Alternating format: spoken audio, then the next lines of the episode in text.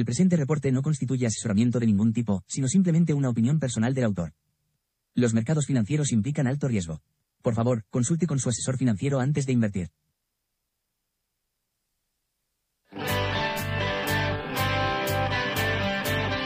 Bueno, bienvenido a Money Talks, comentario diario de mercado. Temas para hoy, para que tengas un repaso que he ido preparando, pues eh, desde que entro en la oficina. He estado revisando últimas novedades geopolíticas, económicas y macro, para contarte hoy, martes 20 de junio 2023, qué temas son los que llaman la atención, ¿vale? Y pegar un repaso, por supuesto, a todos los mercados, viendo cuál es la situación hoy de mercado con el calendario económico y con los niveles de precio. Ayer ya marcamos, publiqué ese posible triple techo en el mercado español, eh, en el caso del IBEX 35, pero sobre todo miramos el mercado americano, que es el que capitanea, el que dirige todo el show, ¿vale? Así que bienvenido, ponte cómodo, agarra un café eh, y prepárate para escuchar las novedades.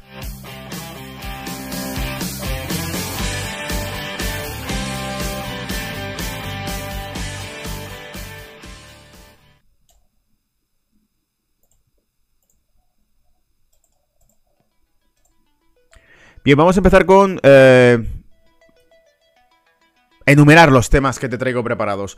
Lo primero, vamos a pegar un repaso al SP500, al Standard Poor's, para ver cómo está el mercado americano, sabiendo que esta semana es una semana extremadamente pausada, sin datos. Bueno, mañana hay una comparecencia, una comisión, donde explica eh, este Jerome Powell cómo es un poco la visión de la Reserva Federal en cuanto al escenario económico para Estados Unidos. Va a aceptar preguntas de congresistas y va a poder pues explicar cuál es la visión de la Reserva Federal sobre la economía americana en estos momentos, etcétera. ¿Qué pasa? Que esto es importante porque como son palabras del presidente de la Reserva Federal, cualquier visión que se salga un poco del esquema de lo que tenemos visto tras las últimas declaraciones de la Reserva Federal podría modificar un poco la percepción de los mercados, ¿vale? Más allá de eso, insisto, veremos gráfico, eh, veremos también, eh, como os decía, el, el, Standard Poor's. He publicado hace unos minutos en mis redes sociales eh, un, un, esquema muy bonito que he visto de Real Investment. Publicaba sencillamente un gráfico donde os mostraba el Standard Poor's, el SP500, ponderado medio, es decir, con el mismo peso a cada compañía. Cogen las 500 compañías del Standard Poor's y en lugar de ponderarlas por capitalización bursátil, les asignan a cada una de ellas el mismo peso o importancia significativa dentro del índice. Resultado, nos damos cuenta de que el índice llevaba días subiendo. Eh, con más de la mitad del Standard Poor's sin subir, parado, ¿vale? Y por eso os pongo un, un ejemplo, he ido a finbit.com para sacar el mapa del Standard Poor's he buscado el retorno, ¿vale? El return generado durante los últimos seis meses y he visto que efectivamente más de la mitad del mapa del Standard Poor's estaba en negativo. Entonces, hemos visto que las subidas que se han producido en el mercado no venían acompañadas, ha subido durante seis meses, pero no era porque todas estuviesen subiendo, sino porque las que más pesan, y en este caso sobra decir, lo veremos en el mapa, cuáles son esas que han tirado para arriba el resto del mercado. Bueno, ese diferencial parece ir corrigiéndose y claro, esto es significativamente alcista. Si vemos que realmente hay más de la mitad que ya están en positivo en los últimos meses y que están subiendo y evolucionando en positivo. No obstante, de nuevo analizamos gráfico porque recordad que la semana pasada lo que vimos fue esas dilataciones de precio, donde, pues, eh, en más de una ocasión lo que he comentado durante los últimos días fue que eh, había que ver la pausa que se haría con todo esto. Es decir, que esas dilataciones de precio nos tienen que traer en algún momento una corrección de mercado, visto como, por ejemplo, Nasdaq 100 eh, subía fuertemente. Las semanas que yo estuve en México, que también hice comentarios de mercado, y fue cuando dijimos tener cuidado porque la corrección eh, que puede producir en 14.000 puntos en X niveles que fuimos indicando eh, puede llegar. Y fue como un clavo, o sea, a las 48 horas de haber hecho ese sprint, empezaba a corregir justo en los niveles que habíamos marcado. En este caso estamos en 4.433 al contado en el Standard Poor's y 4.400, 395 prácticamente, en el Standard Poor's futuro, ¿vale? En cualquier caso, futuros de Estados Unidos en negativo, eh, Europa ligeramente en negativo, tenemos al, el caso del IBEX 35 con un 0,03% de caída, muy ligero porque ya la semana pasada, o sea, perdón, la semana pasada, la sesión anterior ayer tuvo caídas, Ah, tras una semana pasada en la que se dilató demasiado, llegó a 9.500 y pico puntos. ¿Qué ocurre? Que ahora mismo el que sí está corrigiendo más fuertemente es eh, el, el, DAX Etra, que lo tenemos con una caída de casi el 1% en 16.000 puntos redonditos, habiendo estado en 16.408 justo el viernes pasado, 400 puntazos de caída que lleva eh, corregidos el eh, DAX Etra, ¿vale?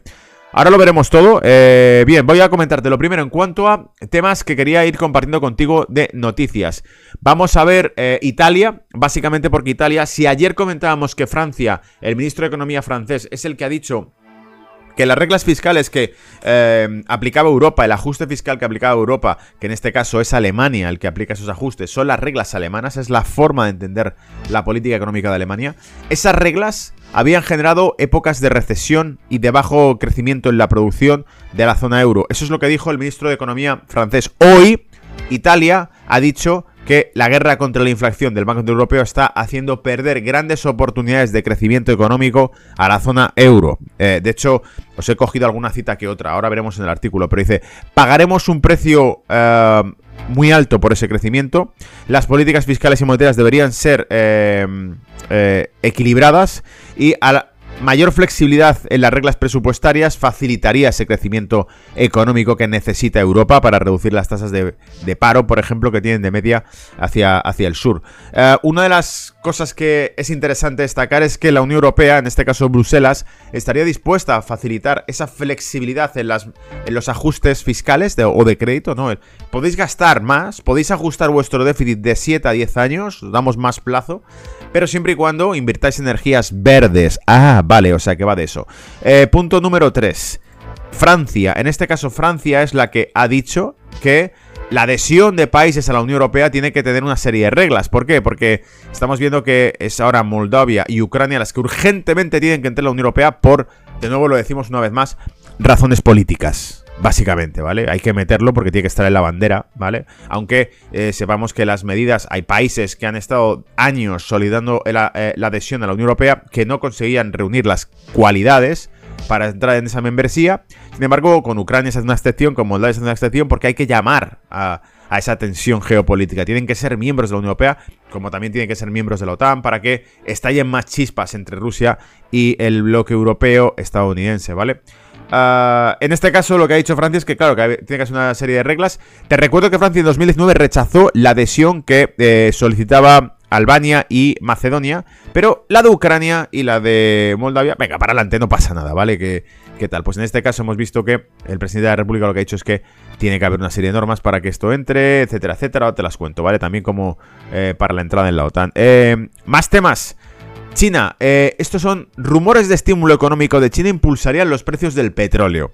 Y esto básicamente es un artículo que os he traído también que en resumen lo que habla es que se, sospecha que eh, China pueda adoptar medidas de estímulo fiscal. Ya hablábamos ayer en el reporte diario de ayer, hablábamos de las medidas monetarias en el mercado interno bancario repo en, eh, en, China. Se estaba colocando, reduciendo las tasas de interés y por lo tanto se esperaba que la tasa de interés oficial de China, del Banco Popular de China, se redujese en torno a 15 puntos básicos. ¿Te acuerdas de esto en el reporte de ayer? Vale, pues en el reporte de hoy lo que hablan es de qué serie de medidas aplicaría a China eh, como estímulo fiscal para eh, facilitar el crecimiento económico que parece estar enfriándose de China. La expectativa era que el petróleo subiría porque la maquinaria china, que es la que más petróleo consume del mundo, ya te quiero decir que es un 20% del consumo global del planeta, se lo lleva China, superó de lejos a Estados Unidos en el consumo de energía, eh, es la industria del mundo y básicamente si China despierta, si China tiene una tasa de crecimiento acorde a esa reapertura post-COVID, eh, era post-COVID, lo que conseguiríamos sería mayor demanda de crudo y no está ocurriendo. Te voy a poner pantalla para que veas todo lo que vamos contando porque son cinco puntos los que iba a comentar contigo. El último es el viaje de Blinken, del secretario de Exteriores de Estados Unidos, a China, ¿vale?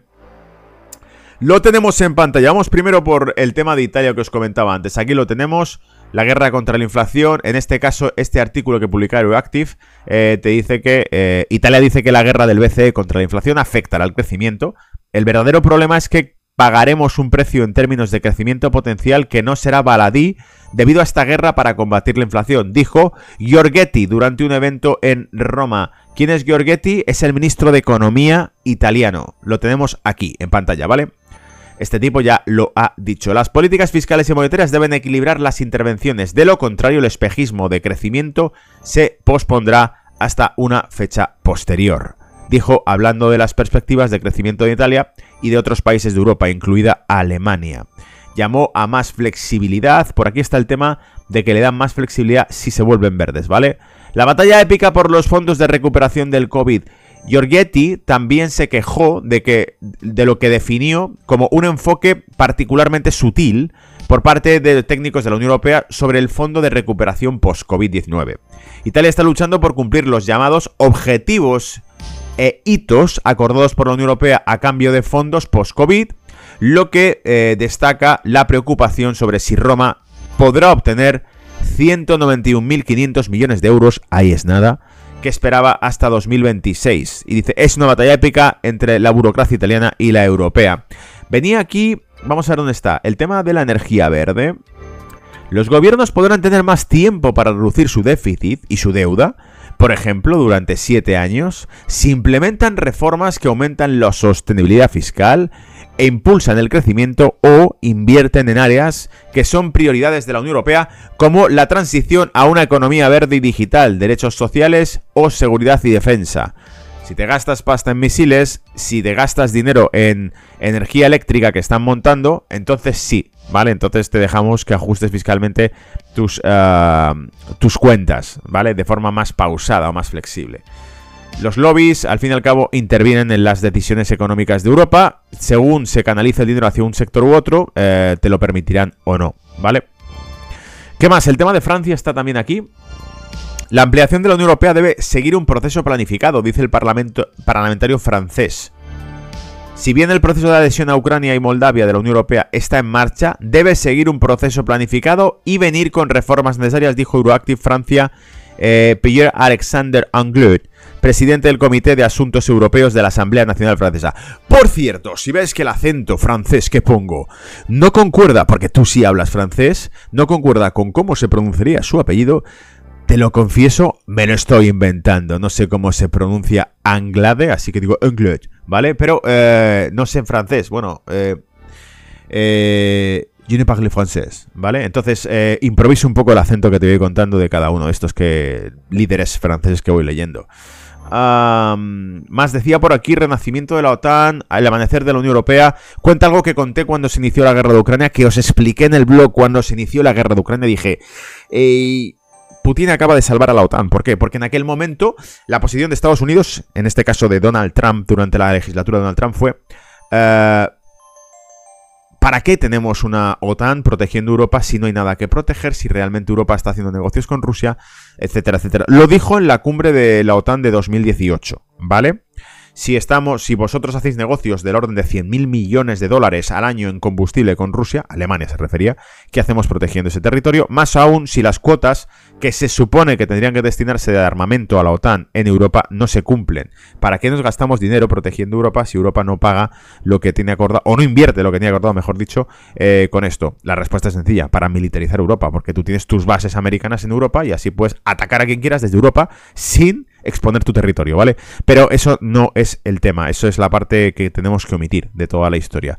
Ah, la historia está en que, básicamente, la invasión de Rusia sobre Ucrania reestimuló todas las cuotas de inversión de la Unión Europea en la OTAN. Por eso, este artículo de Euroactive nos habla abiertamente de que la OTAN es un instrumento de seguridad europea, pero no puede ser el único. Bueno, vale, la, guerra de Rusia-Ucrania, eh, eh, descrita por Macron como el peor tipo de electrochoque, ha dado a la OTAN nueva legitimidad y reavivado su utilidad, añadió Anglade. Anglade, ¿vale? Este parlamentario francés está de acuerdo con el, el hecho de algo que comenté desde el inicio de esta guerra, es que había salvado a la OTAN, ¿vale? Esta guerra había salvado a la OTAN. Paso de ese tema al tema de China, las medidas fiscales de China. Este artículo, eh, vamos a verlo en original por si quieres buscarlo, ¿vale? Porque es bastante extenso. Eh, he leído ya más de un artículo de Simon Watkins, que eh, lo tenemos aquí en la, en la web de oilprice.com y que hace artículos de geopolítica enfocados al petróleo muy buenos. El tipo es experto en temas de petróleo. entonces, te habla básicamente que los rumores de estímulos fiscales o estímulos económicos, pero luego veremos que son fiscales, en China podría incrementar al alza los niveles de precio del combustible, de la energía. ¿Vale? Acordaros que la estrategia aquí es que mantener el petróleo bajo, que es lo que ha querido Estados Unidos, por eso ha utilizado sus reservas, para que el petróleo no retroalimente la inflación y por lo tanto no les ponga en una situación jaque mate, checkmate a la economía estadounidense, que es si tuviesen inflación todavía tendrían que, subir, tendrían que seguir subiendo los tipos, asesinarían el mercado inmobiliario norteamericano, asesinarían los flujos de inversión de Estados Unidos y producirían una recesión descontrolada en la economía. Por eso ese aterrizaje suave que habla la Reserva Federal va de hemos subido tipos de interés, hemos hecho lo que debíamos hacer, hemos metido también por debajo de la mesa inyecciones de liquidez eh, para poder reflotar el mercado, mientras que decimos que somos oficialmente halcones que van a tomarse muy en serio la inflación. Pero claro, si el petróleo sube, nos pone en una situación muy complicada. Así que Estados Unidos quiere el petróleo barato. Eh, con una, un crecimiento económico de China peor o más lento de lo esperado, lo que se consigue es que las expectativas que había de crecimiento de la energía no continúen. Vamos a ver los gráficos del crudo ahora en unos minutos para ver si eso concuerda o no. En este artículo lo que básicamente te va a analizar, lo podéis leer vosotros ya más al detalle, es em, que China, en teoría, se sospecha, los rumores son que planearía medidas de estímulo fiscal al sector inmobiliario, es decir, recortar impuestos o reducir la taxación en nuevos, a la adquisición nuevas viviendas, qué sé yo, ¿vale? Eso hay que mirarlo al detalle para ver el régimen tributario que aplicarán, pero es medidas de apoyo al sector inmobiliario, aumento quizá de las pensiones, em, ventajas o fiscalidad favorable al consumo, es decir, si te gastas el dinero te cobro menos impuestos, eh, y ventajas fiscales también para vehículos eléctricos, para incrementar la venta de vehículos eléctricos, no solamente en exportación, sino también para el consumo o demanda internos dentro del país. Si estas medidas se cumplen, fíjate paradójica eh, la medida, ¿eh? Eh, ventajas fiscales al estímulo de vehículos eléctricos, ¿por qué esperamos que el mercado del crudo se recupere? ¿Por qué? Porque aunque sea vehículo eléctrico, para producirlo se utiliza industria que utiliza combustible y el transporte sigue siendo más del 90% con hidrocarburos, te pongas como te pongas Greta, ¿vale? Así que, eh, bien, ese era el tema. La última noticia que os iba a comentar antes de pasar a los gráficos es el tema de Blinken, su visita que ha hecho a China, por fin. ¿Os acordáis que Aquí hubo una historia muy divertida. Apareció un balón flotando por Estados Unidos. Era un balón espía, ¿vale? Se supone que era un balón espía que iba. Los chinos habían hecho un balón, lo habían llenado de cámaras, un satélite, básicamente con flotando por ahí, sí. Tendrían que estar en la estratosfera, pero estaba en un balón flotando. Y ese satélite iba tirando fotos. Los chinos dijeron que es que se les había desviado por las corrientes de aire. Que esto no tenía nada de particular porque había ocurrido otras veces. Eh, y que los balones de China también se desviaban sobre el jardín de. Perdón, los balones de Estados Unidos también se desviaban sobre el jardín de China, así que, digo, a ver, que no pasa nada, que es un globo, tranquilos, no os pongáis paranoicos. ¿Qué ocurre? Que ese incidente fue el que suspendió el viaje de Blinken a Estados Unidos. Secretario de Estado de Estados Unidos, Anthony Blinken. En cinco años, en cinco años, no ha habido ninguna visita de ningún secretario de Estado a China por parte de Estados Unidos. De hecho, es la primera que tiene en la legislatura de la administración de Biden, ¿vale? El artículo básicamente nos va contando, pues bueno, esta visita, tal, tal, tal, todo muy diplomático, reducir tensiones con China, mejorar las relaciones entre las dos mayores economías del mundo. Voy a poner el artículo en pantalla, por cierto. bla, bla, bla, bla, bla, bla. Eh, el G7, alinearlo con los intereses también de China, por aquí está, haciéndose eco de un enfoque adoptado recientemente por el G7 de eliminar riesgos y diversificar el compromiso económico con China, bla, bla, bla, bla, bla, bla. Pero la parte más interesante viene al final, ¿vale? creo que es aquí. Abrir canales de comunicación. El encuentro de Blinken y Xi se hizo eco de un tono optimista y orientado a la comunicación de las otras reuniones del secretario de Estado con altos funcionarios chinos en los últimos días. El domingo sostuvo que las conversaciones sinceras, sustantivas y constructivas eh, con el ministro de Relaciones Exteriores de China, Qin Gang, antes de hablar con el alto diplomático chino Wang Yi el lunes, dice, al ver a Wang, Blinken subrayó la importancia de gestionar de manera responsable la competencia entre Estados Unidos y la República Popular de China a través de canales abiertos de comunicación para garantizar que las competencias no se conviertan en conflicto. Es decir, volver al teléfono rojo de Rusia y de Estados Unidos durante la Guerra Fría. ¿Vale? Volver al teléfono rojo, volver a abrir vías de comunicación directas. ¿Qué más? Te decía por aquí, ponerse manos a la obra. Los compromisos diplomáticos de alto nivel entre Washington y Beijing se producen cuando varios líderes empresariales se han embarcado en visitas a China en los últimos meses, incluido el CEO de Tesla, Elon Musk, y el CEO de SpaceX también, el CEO de JP Morgan, eh, Jimmy Dimon, y el CEO de Apple, Tim Cook. Xi de China sostuvo conversaciones con el fundador de Microsoft Bill Gates la semana pasada y dijo que esperaba que la amistad entre los pueblos de China y Estados Unidos continuara. Comillas, a menudo digo que la base de las relaciones entre China y Estados Unidos se encuentra en el pueblo. Siempre ponemos nuestras esperanzas en el pueblo estadounidense y esperamos que la amistad entre los dos pueblos continúe, dijo Xi Jinping el viernes, según la televisión local china.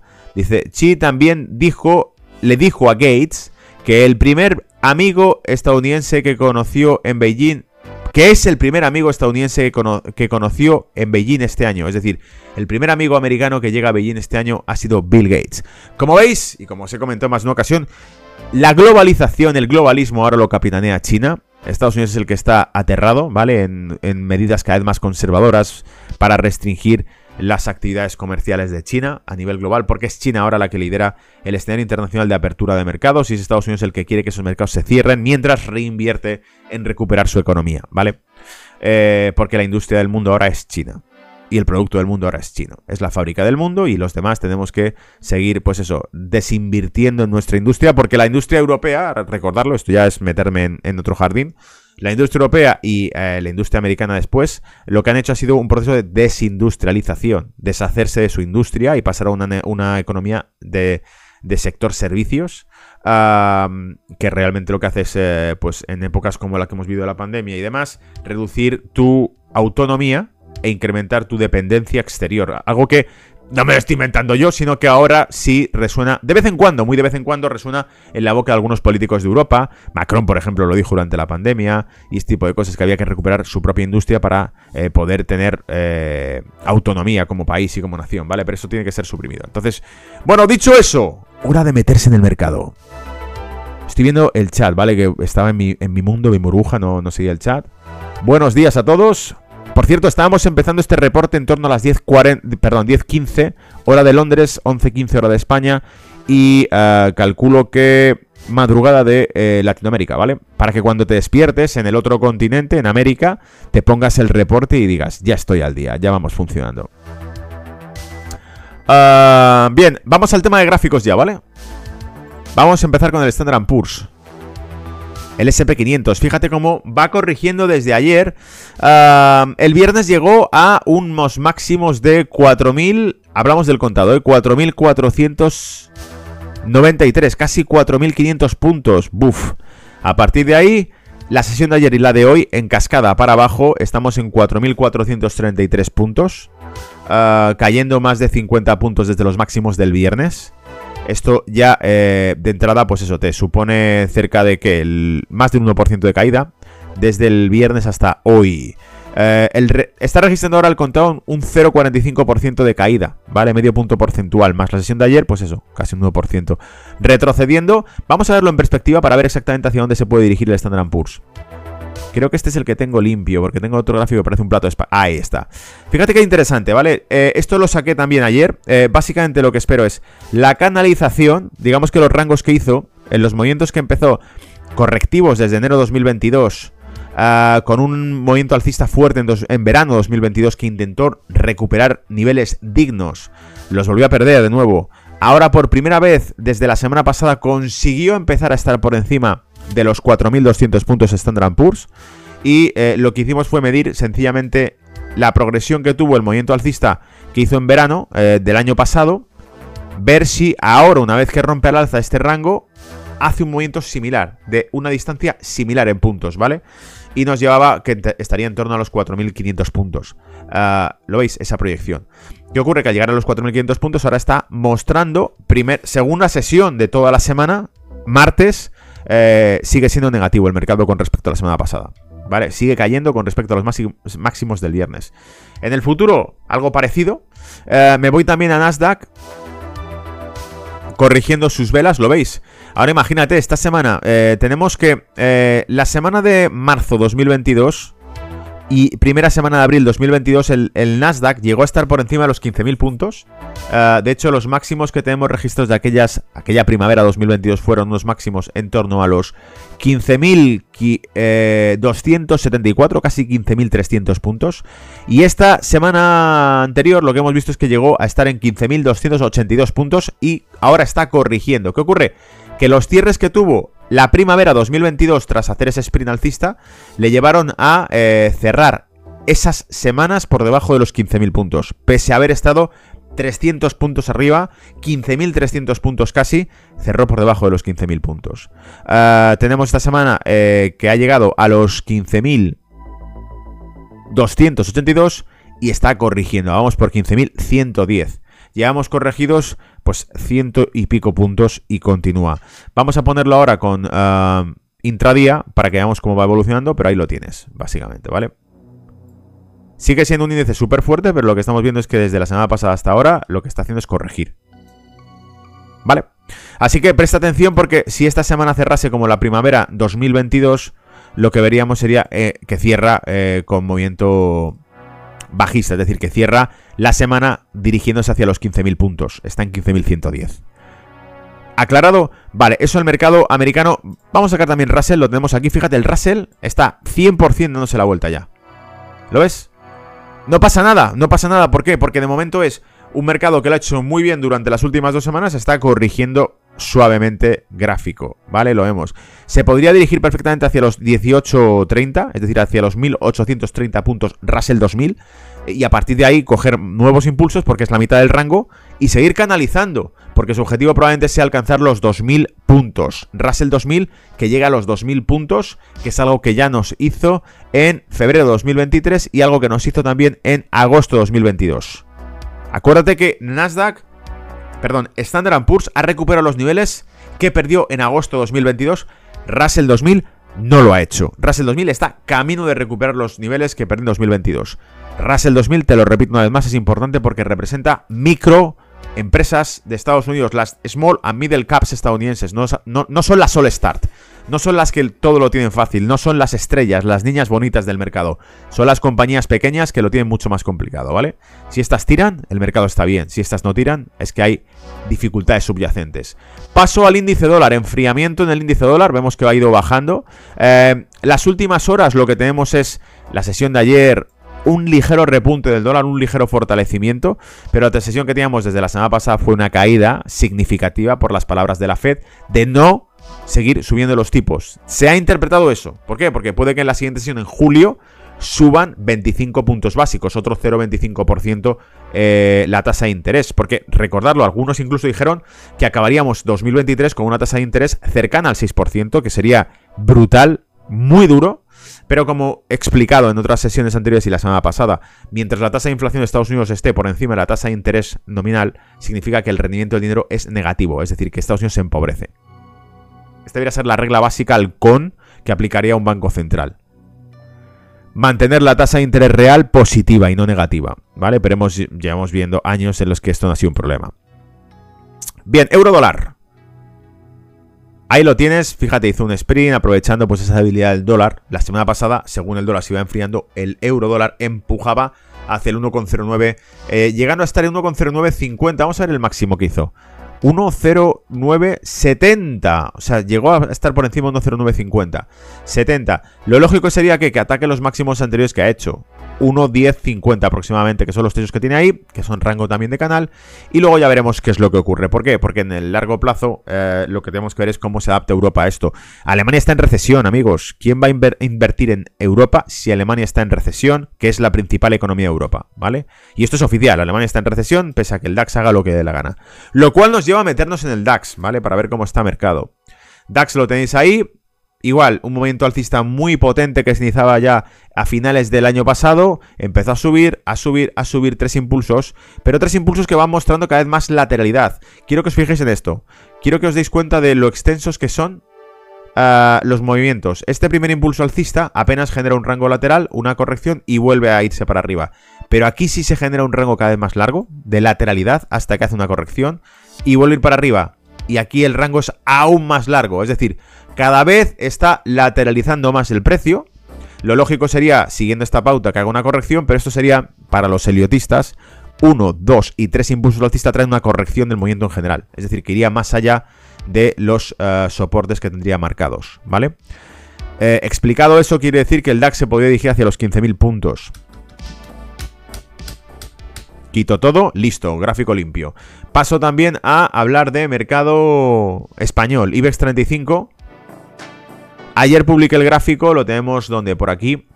Ah, te lo publiqué a primera de la mañana, lo dejé por aquí publicado. La bolsa española intenta recuperar niveles prepandemia febrero 2020. Posible triple techo, ondas impulsivas al alza, debilitándose. Hemos visto que el DAX lateralizaba cada vez más sus ondas. Estamos viendo que el IBEX 35 abiertamente sus eh, movimientos impulsivos no son capaces de superar los anteriores.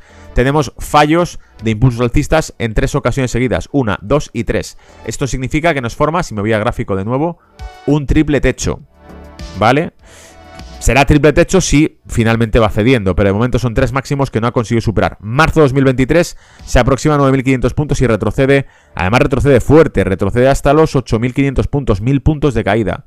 Vuelve a intentarlo en abril 2023, 9.500 puntos y retrocede hacia unos mínimos de 8.900 y pico, o sea, 9.000 puntos, ponte 500 puntos de caída. Eh, estamos ahora en verano, junio 2023 golpeando 9.500 puntos y de momento retrocediendo a 1.900, perdón, 9.440 puntos.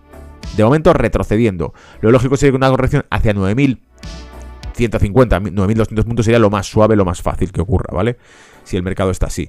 Pero recordad que el, aquí el que lleva la batuta y que dirige la función es el mercado americano, seguido del mercado alemán, y por lo tanto España es el vagón de cola de eso, de lo que vaya ocurriendo ahí.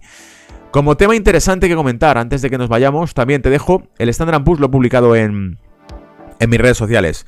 El, el, Standard Poor's, el índice ponderado con precios equivalentes, es decir, el que, el que hace que pese lo mismo un ExxonMobil que un Apple en el, Standard Poor's, asigna la misma importancia, el mismo peso ah, ponderado a cada compañía de Standard Poor's eh, para que veamos una especie de eh, cesta con mismo dinero colocado en cada una de las compañías. A día de hoy la Standard Poor's tiene un criterio de, ranking que establece que cuanto mayor capitalización bursátil tiene la compañía, mayor peso tiene en el índice, como es obvio.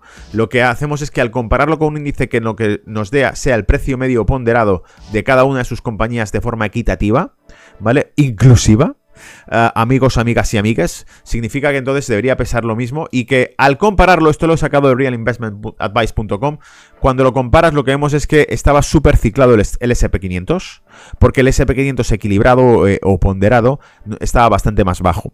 Entonces lo he dejado aquí, básicamente te muestra que eh, la subida no se estaba produciendo en todo el Standard Poor's, sino solamente en las top. En las top. Y el resto del Standard Poor's estaba en negativo, no conseguía subir, es como cuidado con esto porque eh, no estamos diversificados. La subida del mercado se está produciendo por 4, 5, 6, 7, 10 compañías top, pero 490 no están subiendo, aquí hay un mal síntoma, no te da mucha confianza. Ahora se está reduciendo ese diferencial, vamos que el, spread entre el Standard Poor's de precio medio ponderado y el Standard Poor's clásico se está reduciendo, muy buena señal. y te he sacado, me he ido directamente a Finbit, he sacado el mapa con el rendimiento a 6 meses y puedes ver que efectivamente más de la mitad del mapa estaba en rojo, la otra mitad estaba en verde y que claro, hay distorsiones, vemos caídas de compañías que tienen eh, bajadas, lo tenemos por aquí por ejemplo, eh, Chevron, casi un 10% de caída y te vas a meta y tiene 131% de subida en 6 meses. Vale, entonces aquí hay un diferencial brutal entre unas compañías y otras. Evidentemente son sectoriales. El sector energético es más lastrado que el sector tecnológico. De hecho, ves que casi todo lo que está súper verde es el sector tecnológico. Google, Meta, Apple, Microsoft, Amazon, Tesla, uh, Nvidia, 141% subida. Vuélvete loco, o sea... Entonces, esto es muy significativo, pero claro, te deja ver que el resto del. Es, no es solo todo lo que reduce y que el resto del mercado de la renta variable americana no está tan fuerte como cabía ver, ¿vale? Dicho eso, repasamos oro, repasamos petróleo, materia prima básicamente, y repasamos Bitcoin, ¿vale? Oro, 9.000, perdón, 1.950 dólares la onza, enfriándose, estamos viendo un banderín, una cuña, esto podría salir por cualquier sitio. Digamos que toda esta formación que se forma en cuña en el, en el oro tiene una respuesta. No tienen ni idea de lo que va a pasar con el dólar. Es decir, cuanta más indeterminación hay en las palabras de la Reserva Federal, o en los planes de seguir subiendo tipos o hacer una pausa, pausa en la subida de tipos nos dejaría un oro grande por aquí, un oro caro, en torno a los 2000. Eh, continuación de la subida de tipos en julio, eh, seguiría empujando a la baja el oro, ¿vale? Porque cuanto más fuerte esté el dólar, menos necesidad tienes de utilizar eh, activo refugio oro, ¿vale? Así que el oro se podría seguir enfriando si el dólar eh, se mantiene fuerte y estable y la política de la Reserva Federal es dura. Si la política de Reserva Federal es empezar a dar liquidez de nuevo, bajar tipos, acordaros que dijo, Powell dijo la semana pasada que no se espera, al menos en dos años, que se hable de recorte de tipos de interés. Eso mantendría el oro bajo los 2.000 dólares, suave y barato, ¿vale? Incluso ya te digo, si la evolución fuese positiva en la economía americana y hay una política dura, en, el dólar empieza a ser altamente demandado porque la renta variable americana funciona, porque se aleja de la recesión, etcétera, veríamos que el oro probablemente se acerque a los 1.800 dólares la onza tranquilamente, ¿vale? E incluso más allá. Porque acuérdate que la siguiente parada está en 1.650 dólares la onza, ¿vale? Para muchos este escenario es imposible porque hay demasiados factores de riesgo, etcétera, etcétera, pero no descartable, ¿vale? Porque el oro, eh, perdón, el dólar machacó ya el mercado el año pasado. Fijaros, aquí fue cuando el oro se fue a 1629 con un dólar subiendo como la espuma contra todas las monedas. Si vuelve a ocurrir esto, el oro tiene que bajar, ¿vale? No puede estar ahí arriba con un dólar, fuerte. El petróleo, fíjate, estamos en ese rango que le marcamos ya la semana pasada, que está entre los 70 dólares y los 80 dólares, redondean, perdón, 80 y en este caso 88 dólares, ponte que sean 90, un rango de 70 a 90 dólares, ¿vale? Estamos ahora mismo en 76,56 en el Brent, lo normal será que igual que se acerca a los 78 y vuelva a enfriarse, es decir, ahora mismo estamos entre la mitad del rango te llega hasta 78 dólares. Y de ahí para arriba hacia los 90 dólares, ¿vale? ¿En qué nos encontramos? Pues en 76,47. No es un mercado que sea super alcista ahora mismo. No deberías meterte a comprarlo porque puede llegar a 78, te sube 2 dólares el barril y se vuelve a caer otra vez a 70 dólares o a 72 dólares. ¿Para qué lo quieres, vale? Entonces, o lo compramos cerca de 70 dólares o lo vendemos cerca de 90 dólares, 88 dólares, pero no estamos aquí entre medias buscando qué hacer con él, ¿vale? Ah, y hemos dicho Bitcoin para cerrar la sesión de hoy. Parece que tiene una tendencia bastante clara a la baja, pese a que se muestra muy fuerte en el largo plazo. Es decir, hemos visto que desde eh, este año lo ha hecho increíble, lo ha hecho espectacular. Empezó en 16.000, llegó a estar por encima de los 30.000 y ahora está en 26.900 y pico. No está mal, sigue estando fuerte, ¿vale?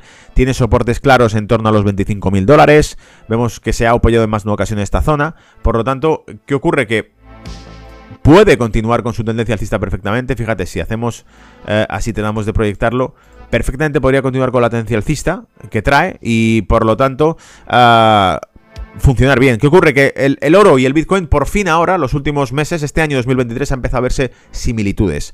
El Bitcoin se ha fortalecido bastante a medida que el, dólar se ha ido abaratando. Pero si os fijáis, 2022 fue un, año en el que Bitcoin se iba abaratando cada vez más porque el dólar estaba cada vez más fuerte.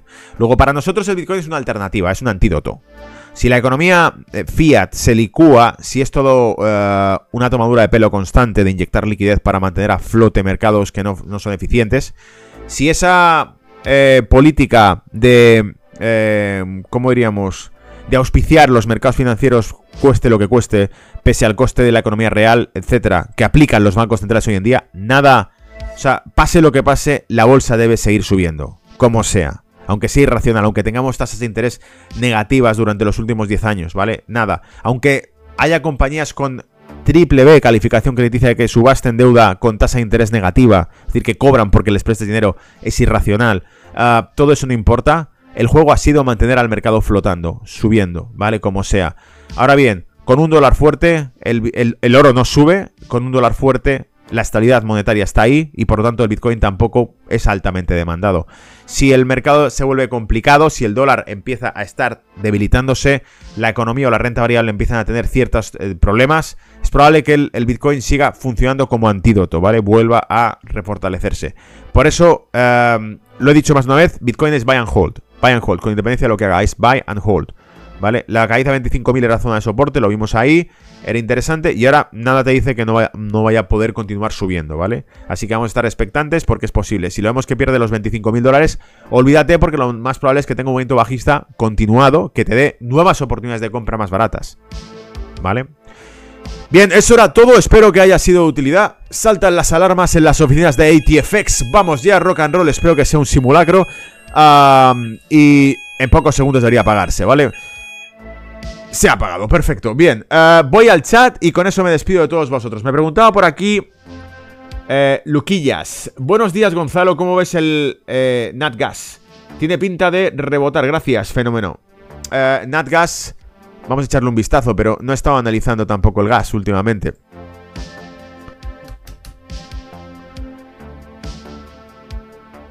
Voy a, de hecho, voy a mirarlo en un sitio que es mucho más interesante verlo porque así sacamos todo el mapa energético, que es en Finbit.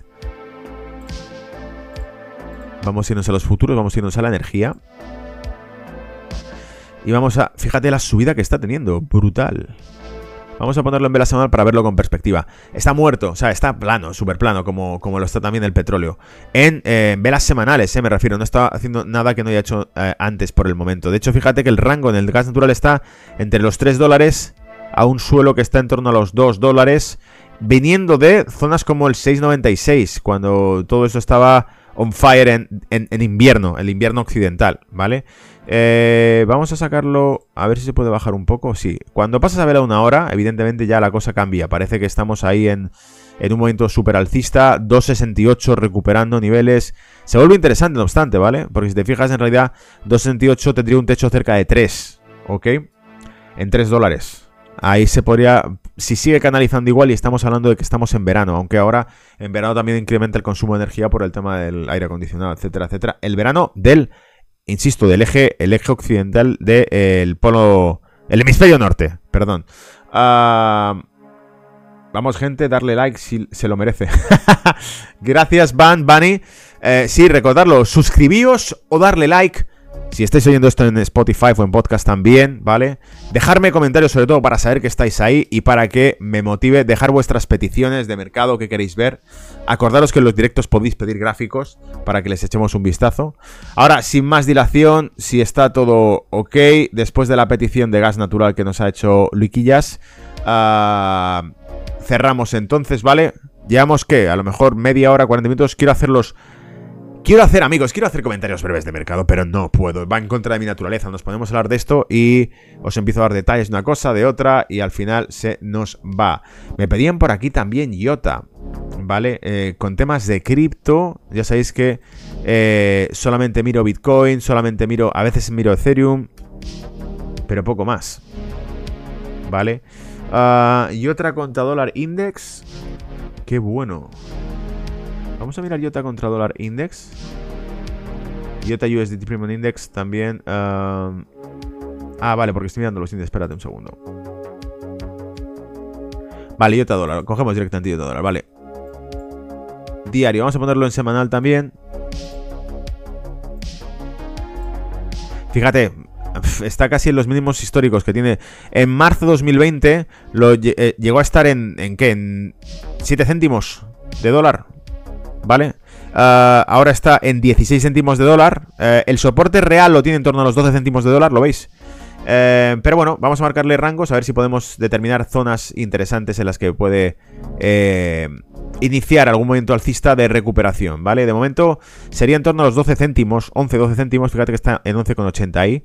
Yo diría que aproximadamente 12 céntimos te marco también otras zonas en las que se nota que hay nudos de precio, condensación del precio, lo veis ahí, en torno a los 22 céntimos. Ah, ahora bien, hay una clara tendencia bajista que tiene marcada y que te va trayendo desde aquí.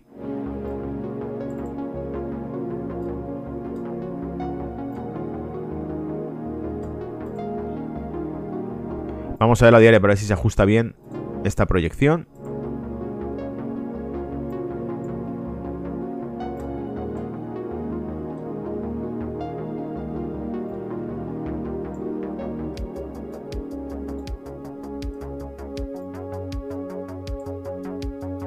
Y si llevo este movimiento para acá, ¿se adapta mejor? Puede, sí, parece que se adapta mejor este otro. Vale. Y ahora dilato la extensión que tuvo en diciembre de 2022. Y de nuevo, te vuelve a dar, ¿lo ves? Yo creo que está bastante claro. La tendencia es bajista en el IOTA, eh, probablemente te la, te la, puedan poner en, eso, en, esos 0.13, 0.12, 0.11.80, es decir, va bajando. Mientras tanto, ah, si no, no te metes. Aquí, evidentemente, te está dejando una zona en la que ya hubo mínimos. Esta. Fueron los mínimos que se produjeron en diciembre de 2022, ¿vale? Pero no te olvides que es una tendencia bajista que puede continuar empujándolos, que se pueden perder perfectamente.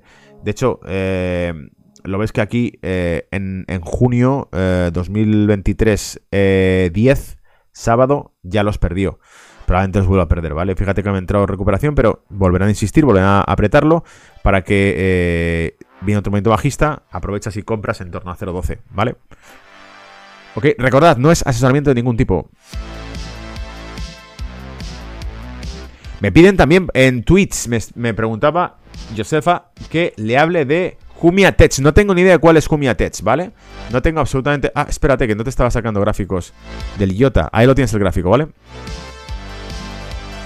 Vale, esta es la zona que hablamos. S0 1180, 012 en torno a esta zona. Vale, vamos a dejarla dibujada por aquí. Por esa zona quizá es interesante entrar. ¿Vale? Me decís por aquí entonces... Uh, Jumia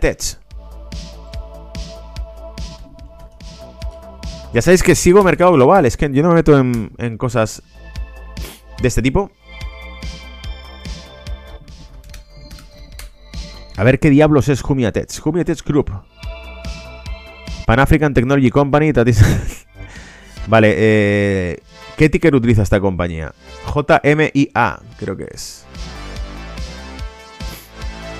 Estamos haciendo consultorio de bolsa ahora mismo, ¿vale? JMIA he dicho, ¿no? JMIA. En stocks. Cotizada en Nueva York. Vale. Semanal yo he analizado esta compañía. ¿Me la habéis pedido antes o cómo? La tengo analizada en mis gráficos. ¿Por qué? No recuerdo haberla tocado antes. Pero vamos, de momento lo que veo es que tiene una tendencia clarísimamente bajista. ¿Vale? Desde febrero de 2021. En caída libre, casi, ¿vale? Vamos a ponerle las líneas tendenciales. A ver si se pueden definir bien. Sí, parece que más o menos están bien definidas. Ah, un rango medio aquí. Y una dilatación aquí. Gráfico. Ahí lo tienes en pantalla, ¿vale? La tengo analizada probablemente desde el año, o sea, desde hace dos años, pero no sé por qué. Bien, yo lo que veo es que es una tendencia claramente bajista, lleva siéndolo pues prácticamente más de dos años ya más de dos años bajista. Y por lo tanto, lo que puede ocurrir es que siga cayendo ahora mismo, ¿vale? Los mínimos están en torno al 2.30 y está cotizando al 3.67. ¿Ok? Entonces, si siguiese cayendo, puede canalizar perfectamente hacia la zona de 2.30, incluso más abajo, ¿vale? Cuidado con ella. Hola Robert, buenos días. Eh, estás en Colombia, me decías.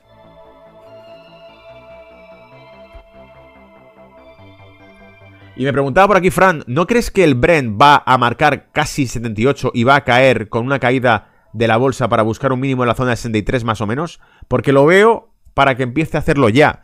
No está todavía en 78, fíjate, lo tenemos, hemos sacado antes el crudo. Uh, Brent. Aquí está. Hemos, está en 70 y pico, ¿vale? Entonces, 78 los puede tocar perfectamente, pero lo que hemos dicho es que es interesante, a mí al menos me parece interesante, Fran, buscarle compras en torno a los 71, 72 dólares el barril y en todo caso salirte en torno a los 80. Pero esto es la zona en la que veo que tiene marcado, pues eso, cierto soporte. Ah, vamos a limpiar el gráfico para que lo veamos todo desde el principio, así analizo todo de cero. Ahí lo tienes. ¿Vale? Entonces, eh, considerando esto, fíjate que además es súper tendencial el, el petróleo, lleva sus ciclos.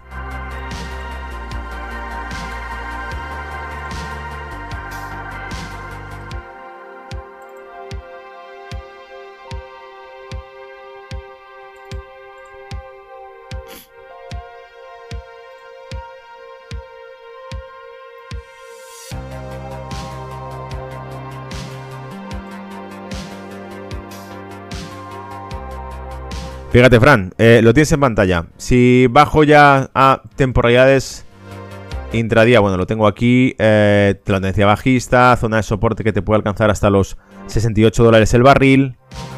Tu objetivo estaba en 63, has dicho, más o menos. Vamos a bajar a semana, lo vamos viéndolo.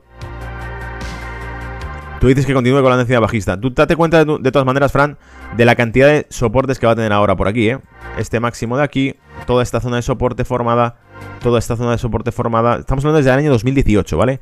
Resistencias, soportes, soportes, soportes. Tiene que tener mucha debilidad el petróleo para que pierda esas zonas, ¿vale? La batalla realmente cuál es? Rusia y Arabia Saudita quieren reducir la producción, lo cual volvería a llevar para arriba el precio del crudo. Eh, Estados Unidos quiere utilizar las reservas para mantenerlo bajo. ¿Vale? Ya lo habíamos comentado. Me piden el índice australiano también por aquí, Robert.